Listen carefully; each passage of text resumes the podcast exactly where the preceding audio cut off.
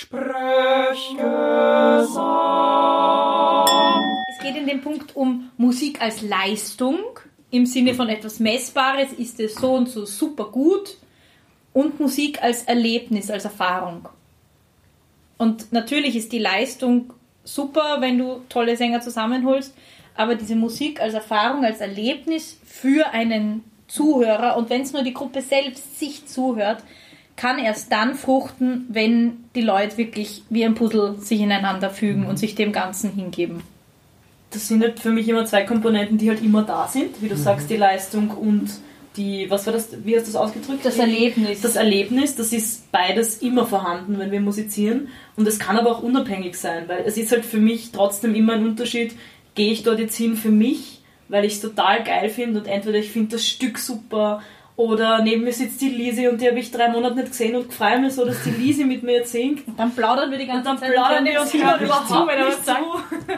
Das ist noch nie passiert. Ähm, oder gehe ich hin, oder gehe ich hin, bin tierisch genervt, schaue die ganze Zeit auf die Uhr und denke mir, okay, ja, singen wir es halt runter und danach weiß ich zumindest, dass ich mal mitten zwang kann für das Monat. Also es kann ja auch gemeinsam funktionieren, quasi. Mhm. Aber die schönere Erfahrung ist doch trotzdem die, wo du reingehst, du siehst erst einmal deine drei Lieblingshaberer sitzen und denkst, sehr lässig. Hallo, ja, und, und, und der, der, der Outcome, wie du sagst, ist ja um das auch besser, weil du in, einer Umfeld, in einem Umfeld bist, in dem du dich wohlfühlst, mit Leuten, mit denen du dich gerne in einem Raum befindest. Wenn ich damit mit jemandem wäre, die ich aufs Blut nicht ausstehen kann, eigentlich, die, mit denen ich aber jetzt in diesem Raum sein müsste, dann mache ich sicher anders, als mit euch jetzt zum Beispiel. Es fällt dir schwerer, authentisch zu Und entsprechend quasi mache ich es dann auch gern und was ich gern mache, mache ich gut. Mhm. Das ist, ich glaube, es ist so eine Kette von einem zum nächsten. Ich bin da in einer angenehmen Atmosphäre mit Leuten, die ich mag. Ähm, ich fühle mich wohl. Ich mache die Sache gern und ich mache es entsprechend, entsprechend auch besser. Der Outcome ist besser. Wir sind wieder bei, bei dem, was wir am Anfang gesagt haben, mit den Firmen auch, die versuchen, ein angenehmes Work äh, Environment, Environment, Work Environment äh, zu machen für ihre Angestellten, damit der Outcome besser ist. Es gilt genauso und es ist halt blöd, weil man mag eigentlich die Musikszene nicht vergleichen mit dieser industriellen, kommerziellen. Aber, Aber die Bedürfnisse der Leute sind ähnlich. Ja. Und ich glaube einfach, dass die, diese Industrie oder diese Startups das einfach 20 Jahre früher verstanden haben und dass die Musikszene dem einfach nachhinkt. Also eigentlich, wenn man quasi äh, progressiv einen Chor gründen will und organisieren will, muss man sich an diesen Firmen orientieren oder zumindest die Prinzipien übersetzen. Das ist das. Und du wolltest noch was sagen. Ich würde das fast umgekehrt sehen. Wirklich? Also, ich habe da als Anekdote, ich habe in meiner lang verjährten Zeit als Cellistin ähm, einmal mitgespielt bei einem Workshop im Marriott Hotel. Das war ein Kongress für Manager. Und wir waren dort als kleines Kammerorchester und da saßen ungefähr 200 Manager, kann man sich in Zeiten wie diesen gar nicht mehr vorstellen, dass wir da alle in diesem winzigen Raum saßen und unser Dirigent. Und es ging quasi ums Dirigieren im Job. Hm. Das war quasi der Sinn dieses Seminars. Und dann war es tatsächlich so, dass ein paar von diesen Managern das Orchester dirigiert haben. Und wir ah. haben einmal mit dem Rücken zueinander gespielt und einmal alle nach vorne gerichtet. Und es ging quasi darum, dass alle im Boot sein müssen, damit dieses Ding funktioniert und dass wir alle als Einheit funktionieren. Weil wenn man Rücken an Rücken steht, oder äh, quasi, wenn man sie nicht anschaut, war quasi der Outcome, dass alle komplett durcheinander gespielt haben. Und ja, was soll ich sagen, das klingt jetzt für uns als Musiker jetzt nicht neu, weil wir wissen eh, wie es läuft und dass das nur so geht, aber diese Leute dort hatten teilweise Schlüsselerlebnisse. Du hast das aus den Gesichtern lesen können, dass die sich auf einmal gedacht haben, boah, sowas gibt's und das ist wirklich, dass das, das wirklich eine Relevanz für uns hat. So das mag ich auch machen. Na, ich sag dir, ich habe ich hab hunderte Male daran zurückgetastet und mir gedacht, ich würde das so gern wieder machen, weil es war so schön zu sehen, dass die Leute offenbar echt was verstanden haben. Und deswegen glaube ich, dass gerade diese Branchen was von der Musikbranche lernen können. Auch wenn wir auch noch viel Nachholbedarf haben. Aber ich glaube, die Grundtendenz ist bei uns da, weil eine Firma, glaube ich, auch funktioniert, wenn sich die Leute nicht mögen. Aber in der Musik, glaube ich, scheitert es einfach viel schneller. Mhm. Eine Sache interessiert mich jetzt noch und zwar in der, im Verhältnis von Organisation und Chorleiter. Nämlich, dass es eine Organisation gibt auf der einen Seite, die bestimmte Ziele hat, die vielleicht den Chor voranbringen will, die neue progressive Projekte machen will, Verbindung mit Tanz, mit Literatur, bla bla bla, Licht. Das, was wir alle sagen, dass wir es lieben, aber keiner macht es irgendwie. und andererseits einem, einem Chorleiter, der einfach andere Ziele hat. Und dieser Konflikt kulminiert dann in, in einer Explosion und dann, dann gibt es eine Trennung. Also wie sollte man das eurer Meinung nach handhaben? Sollte der, der Chorleiter die künstlerischen Entscheidungen völlig alleine treffen? Sollte sich absprechen mit der Organisation oder, und ich bin jetzt auf der Seite, sollte er sich absprechen mit den Leuten, die das Zeug singen müssen? Äh, ja, Lisi, bitte start du. Es kommt, finde ich, dann schon sehr darauf an, was genau ist, ist das Ziel. Also die, die meisten Chöre existieren in irgendeiner Struktur. Ist es ein, ein Chor, wo die Leute einen Mitgliedbeitrag zahlen, um irgendwas zu bekommen? Ist es ein professionelles Ensemble, das gezahlt wird? Das, ist, da sind ja so unterschiedliche Strukturen vorhanden. Und wenn die Organisation zum Beispiel der Grund ist, warum der Chorleiter gezahlt wird, ist die Frage, für, für was ist dieser Chor, wenn dieser Chor bestimmte, unter Anführungszeichen, Pflichten hat und dadurch, dass der Chorleiter und der Chor an sich finanziert wird, muss man als Chorleiter einfach sagen, okay, ich bin in so einer Struktur, ich muss mich da mit denen absprechen, ich kann nicht über die drüber fahren. Und ich bin in einer Struktur, die schon viel länger existiert als ich und ich komme nicht als Gründer zu dem Chor, sondern ich übernehme und diesen Verein gibt es schon viel länger als mich. Das heißt, wenn man einen Chor gründet, hat man eigentlich dahingehend massive Vorteile. Mhm. Man muss halt entscheiden, aber wie du das jetzt erlebst, wenn man gründet und die Organis der Organisationsaufwand bei, sobald du mehr als vier Leute hast, sobald du drei Leute hast, ist es schon aufwendig. Aber sobald du einen wirklichen, eine wirkliche Besetzung hast, wird der Aufwand, allein schon Proben zu organisieren, steigt ins Unermessliche hinauf. Aber das ist immer vielleicht eine grundsätzliche Frage, über die wir vorher reden sollten, ist, wie organisieren sich jetzt die Chöre eigentlich? Wir haben jetzt viel geredet über die Dynamiken, die bestehen, aber wie organisiert sich es eigentlich? Ich meine, das ist ja ganz unterschiedlich. Was sind ja. die Möglichkeiten? Fangen wir vielleicht nicht mal mit den Promis-Ensembles an, sondern mit dem typischen Landchor. Ich finde, grundsätzlich ist es wurscht. Also organisieren muss sich ein Chor immer ich finde grundsätzlich, die, jetzt schweife ich ein bisschen ab, aber ich finde die Position des Core-Managers oder der Core-Managerin ist grundsätzlich die schwierigste, finde ich, weil du stehst zwischen künstlerischem Leiter und, oder Leiterin und den Sängern und Sängerinnen. Mhm. Das heißt, du gehörst im Idealfall zu beiden Seiten ein bisschen dazu, weil das Idealszenario für mich wäre, dass diese Person auch mitsingt, dass sie quasi das Gefüge von innen heraus kennt. Mhm aber du musst trotzdem in der Lage sein, die Interessen von beiden Seiten zu vertreten und du bist eigentlich Vermittler. Gibt's, also ich glaube, dass es ganz oft eben den künstlerischen, die künstlerische Leiterin und, und Managerin in äh, Personalunion gibt. Vor allem in den unteren Bereichen. In den unteren Bereichen. Du darfst aber, glaube ich, nicht vergessen, dass es in den oberen Bereichen oft getrennt ist und dass oft die Struktur so ausschaut, dass der künstlerische Leiter in Wahrheit rein rechtlich gesehen nichts zu sagen hat. Das heißt, die mhm. Person ist da und da steht dahinter die Organisation. Wenn die Organisation sagt, der ist weg, dann ist er weg. Haben wir gesehen, wie schnell das funktioniert. Mhm. Weil aber auch wieder die Frage ist, wer, woher kommt leider das Geld und die ganzen, wer haftet äh, im Sinne von, wer ist verantwortlich. Und da muss man einfach sagen, in den meisten Strukturen ist die, die Organisation, wenn es die nicht mehr gibt, dann zerfällt das Gefüge. Wenn ja. ein Chorleiter wird eher ausgetauscht, wenn es nicht funktioniert. Und ich finde halt auch, dass ein Chorleiter und das ist ja bei Momentum auch so ein bisschen gerade noch so, dass der, ich finde halt, der Chorleiter sollte sich nicht mit so viel Organisation herumschlagen müssen, weil du machst das, was du am besten kannst. Und ich meine, der Simon hat sich nicht gedacht, er wird jetzt Chorleiter, damit er da die fette Organisationsarbeit hat, sondern du willst ja künstlerisch, ja, und du wälzt so viel auf dich selber ab, dass du, glaube ich, irgendwann dann dein Ziel aus den Augen verlierst, weil du kannst dich dann einfach, also jetzt nicht nur auf dich bezogen, sondern grundsätzlich, ich habe halt dann die Befürchtung für mich als Chorleiterin, dass ich ähm, die Zeit verliere, die ich fürs Vorbereiten auf die künstlerische Arbeit bräuchte. Und ich finde das gut, wenn das strikt getrennt ist, weil dann hast du jemanden, der hinter dir oder neben dir steht und dir quasi dieses ganze Zeug abnimmt. Und der Chorleiter oder die Chorleiterin selber kann sich halt auf die künstlerische Arbeit konzentrieren. Und ich finde das eigentlich gut, wenn das nicht vermischt wird. Genau, und gerade jetzt, also da kann ich auch aus dem Nähkästchen plaudern, wo wir in zwei Wochen die Bachmotetten proben.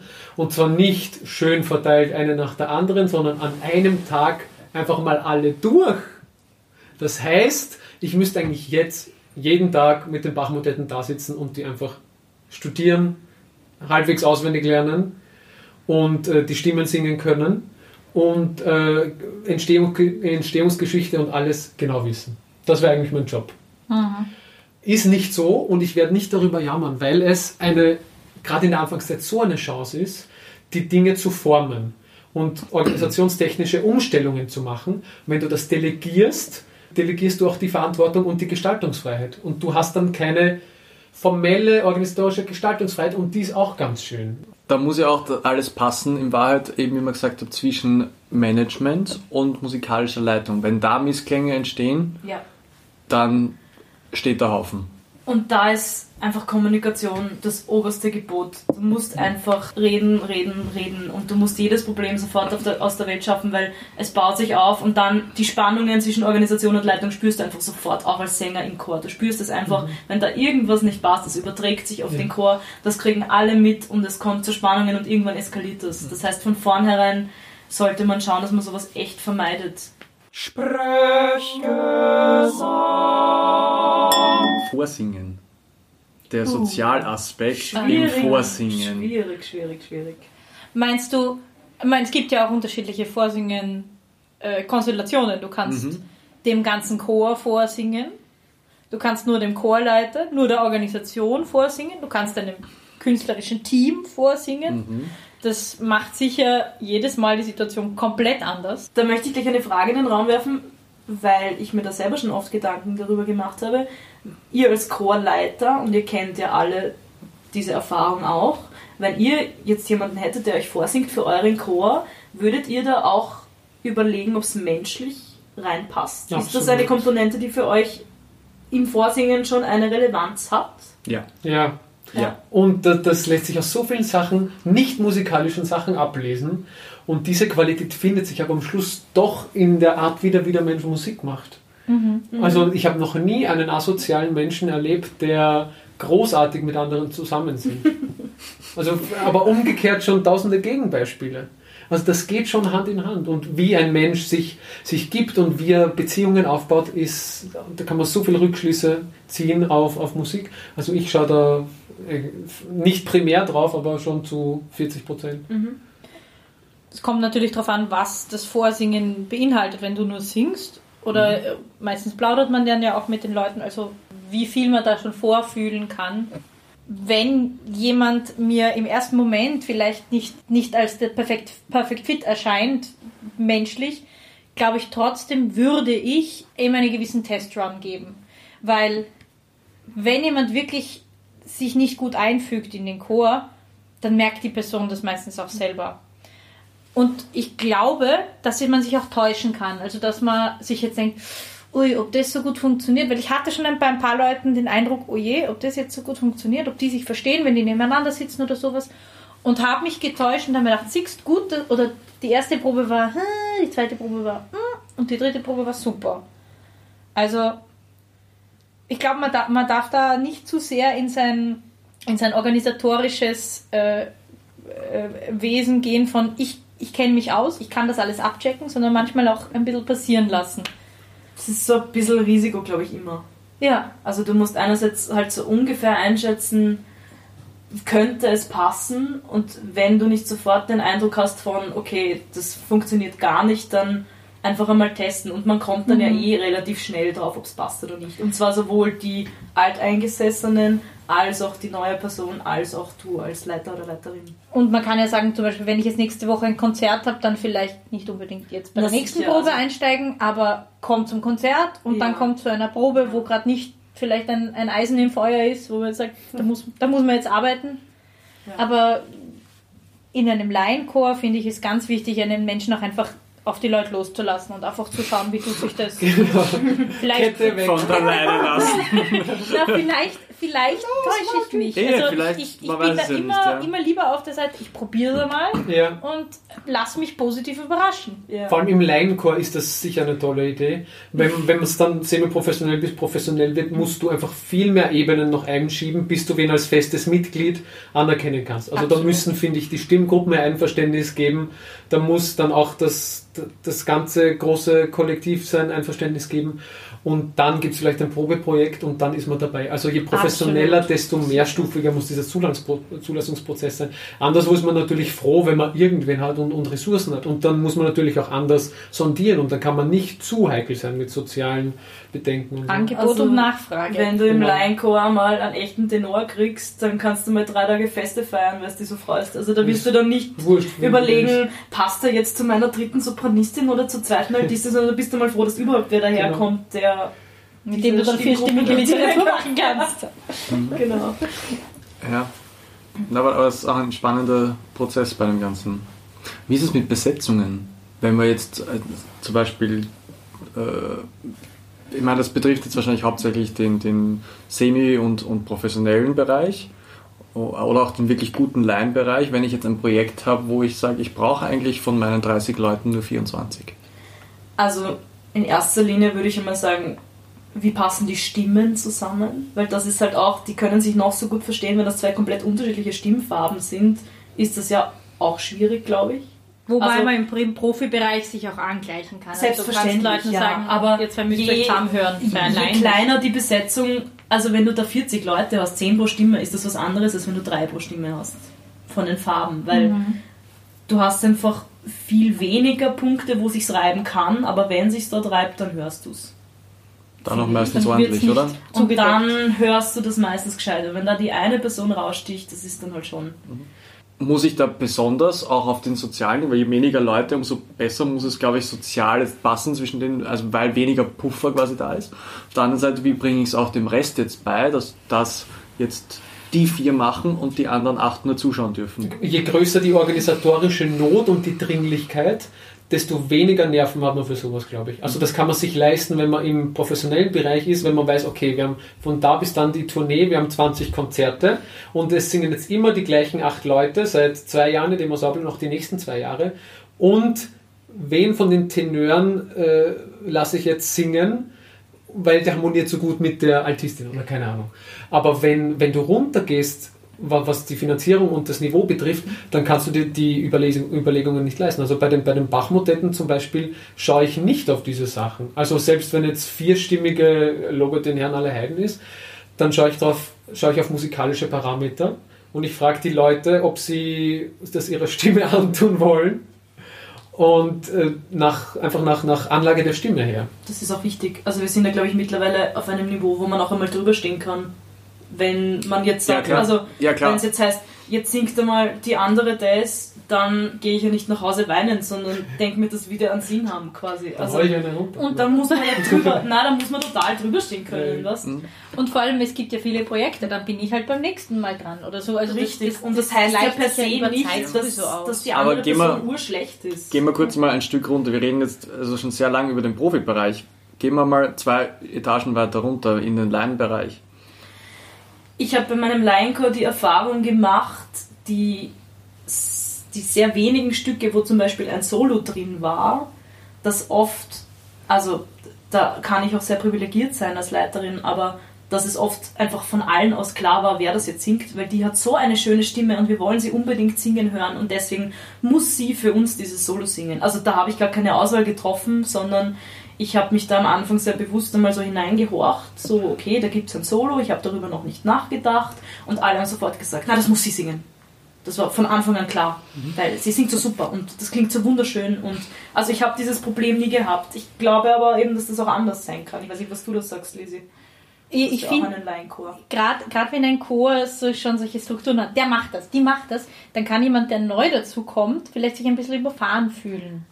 Also als ja. Chorleiter muss man, glaube ich, bei solchen Dingen immer Acht geben, dass nicht die Paar, die schon lange im Chor sind, quasi sagen, der Chor will das. Mhm. Weil der Chor ja. besteht nach wie vor immer aus 20, 40, 100 Einzelstimmen. Ähm, bei Besetzungsgeschichten, also solistisches, bei meinem Chor zum Beispiel erlebe ich, sie wollen sehr oft, dass ich das singe, weil Oh. Gerade irgendwie, also, also das, ist, das haben wir bei einem, bei unserem Jubiläumskonzert zum 35-jährigen Jubiläum habe ich, hab ich das gemacht. Quasi als Special, weil sie das vorgeschlagen haben. Und jetzt ist halt sehr oft, mhm. wenn irgendwo in einem Stück ein Solo ist, das macht die Lisi, das macht die Lisi. Da sehe ich definitiv eine potenzielle Gefahr. Aber sonst bei Besetzungen, wenn du jetzt meinst, eben ich habe ein Stück mit fünf Stimmen oder so. Also da müsste ich, glaube ich, bei meinem Laienchor selten jemanden Mhm. ausklammern, sondern würde halt irgendwie herumschachteln und dann. Und das will auch nicht jeder. Das muss man, Ja. das darf man beim Laienchor Mhm. nicht vergessen, weil über den höheren Bereich vom Niveau her, wo wir vorher geredet haben, da hast du natürlich ein gewisses Konkurrenzdenken, weil jeder weiß von sich, was er kann und jeder will weiterkommen. Aber im Laienchor ist es ja oft so, die wollen gar nicht dann zu fünf, das trauen sie sich nicht. Ja. Also du weißt dann meistens, also mein Chor besteht aus zehn Leuten. Ja? Also wenn ich ein Stück mit fünf Leuten mache, dann weiß ich ganz genau, welchen fünf ich das zutraue und von welchen ich weiß, dass sie das definitiv nicht wollen. Natürlich frage ich das vorher, aber die Gefahr besteht nicht. Und wenn sich da wirklich jemand überfahren fühlt, dann werde ich eine andere Möglichkeit finden, dass diese Person auch zum Zug kommt. Also wie ihr alle wisst, gibt es ein Format bei uns, das heißt Begriffsblitze. Und das funktioniert in alter Tradition so, ich sage einen Begriff und unsere Expertinnen sagen den ersten Begriff, der ihnen dazu einfällt. Ganz easy. Genau, ich, es bekommt jeder ihre eigenen Begriffe. Also wir haben Begriffe für alle, außer für Simon, der kriegt keine. Braucht nicht nervös sein, sagt einfach das erste, was euch in Vielleicht fängst du bei der Magdalena an. Die Ha. hat das schon gehört. Ja, willst du nochmal durchatmen? Na, Magst dich aufsetzen? Nein. okay. Kunst. Freude, Leiten. Gefühl, Missklang. Chance, Organisation. Verantwortung, Proben. anstrengend, Chor. super. Schau, die Magdalena war Na, perfekt vorbereitet. Schade. Das ist cool. Nein, das ist, das ist authentisch. Wir brauchen authentisch. cool. Super. Okay, das war's. Lisi, Das war's. Okay. du bist gut. dran. Jetzt bin ich dran. Lisi ist auch bereit. Die Haare sitzen. Die Frisur hält. Frisur hält. Donnerstag, Nachmittag, Die. Momentum Postcard. Podcast. Postcard. Postcard. Postcard. Okay, bereit? Musik. Freude. Dirigieren. Leitung. Intonation. Schweben. Vorsingen. Aufregung. Sozial. Verantwortung. Chor. Traum. Das ist die beste Antwort bis jetzt, glaube ich. Nicht eingefallen. Am besten ist es einfach, wenn man sich Wörter vorher ausdenkt und die einfach raushaut, egal Egal, was ich jetzt Das ist so sage. kreativ. Scheiße. Schade. Chor. Hochhaus. Das ist Wow. verloren. Missklang. Geil. Oh, war jetzt voll lieb. Das musst du drin lassen. Das, ist bleibt so und so drinnen, ja. Was? Ihr habt das so gut gemacht. Ihr habt das echt gut gemacht. Das war wirklich gut. Damit sind wir jetzt auch schon am Ende. Ich sage danke an euch beide für die nette Diskussion. Auch ich sage auch danke an Simon, wie immer. Gerne. Und vielleicht dürfen wir euch wieder mal einladen. Zu einem ähnlichen oder einem anderen Thema. Ich glaube, wir kommen gerne wieder. Ich fand es total gemütlich und irrsinnig spannend mit euch zu diskutieren. Also bin sofort dabei. Spread Super. the love. Spread the love. Bis bald. Sprechgesang.